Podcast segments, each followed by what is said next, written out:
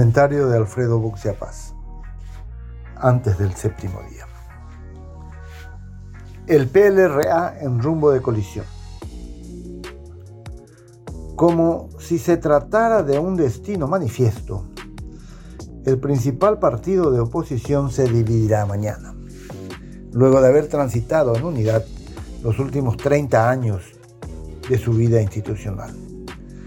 Será la culminación de una larga antinomia entre sus dos principales dirigentes, Efraín Alegre y Blas Llano.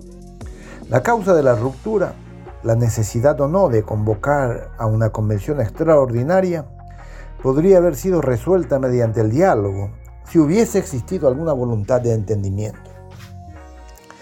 Sin embargo, ninguno de los dos frentes tiene interés en ello, pues ambos están abocados en la destrucción del otro. La genética liberal que los impulsa al canibalismo no es un mito, es una autoimpuesta tranquera, infranqueable, que les impide acceder al poder. Los candidatos a intendentes desean desdoblar las elecciones internas de las municipales. El llanismo se ha montado a este reclamo sabiendo que no es del agrado del efrainismo que domina el directorio. La convención puede ser convocada por la mayoría absoluta de los convencionales, pero el directorio concluyó que la solicitud no alcanzaba ese número. El llanismo lo tiene claro. La convención se hará, más allá de que no se respeten los plazos ni los formalismos.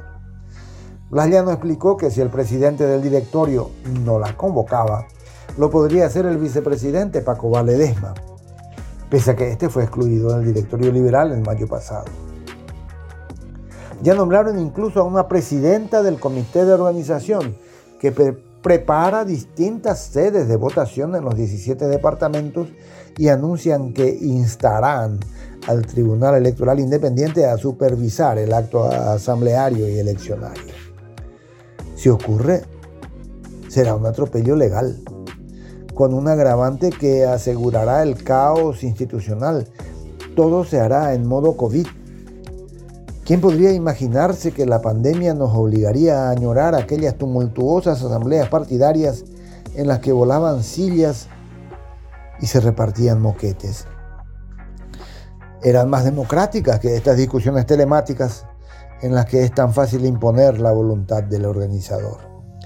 Un quiebre profundo llevará a la existencia de dos autoridades partidarias reclamando legitimidad.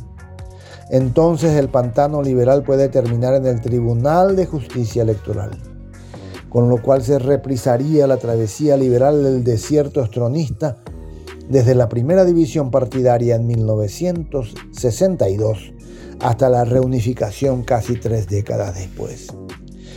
Durante todo ese tiempo, una justicia electoral manejada por colorados dictaminaba cuál facción liberal era legal y cuál irregular. En esa época existía un límite ético y de coherencia política entre los participacionistas y abstencionistas. Los primeros quedaban en el abyecto basurero de la historia, con la caída de Stroessner. Los segundos perdieron su referencia política capital, la valentía ante el estronismo y se fueron pareciendo cada vez más a los pillos colorados. Hoy la diferencia no es tan nítida. Alegre ve la mano de Cartes en los movimientos de Llano. De hecho, los medios de comunicación de Cartes actúan como prensa amiga. Y desde el llanismo se denuncia que el personalismo de Alegre impide fortalecer alianzas interpartidarias. Eso mientras lo llevan a pasear a Norman Harrison probando su potencial como cartes liberal. Es cambiante la política, dice un viejo ñenga paraguayo. Lo que no cambia es la vocación antropofágica de los liberales.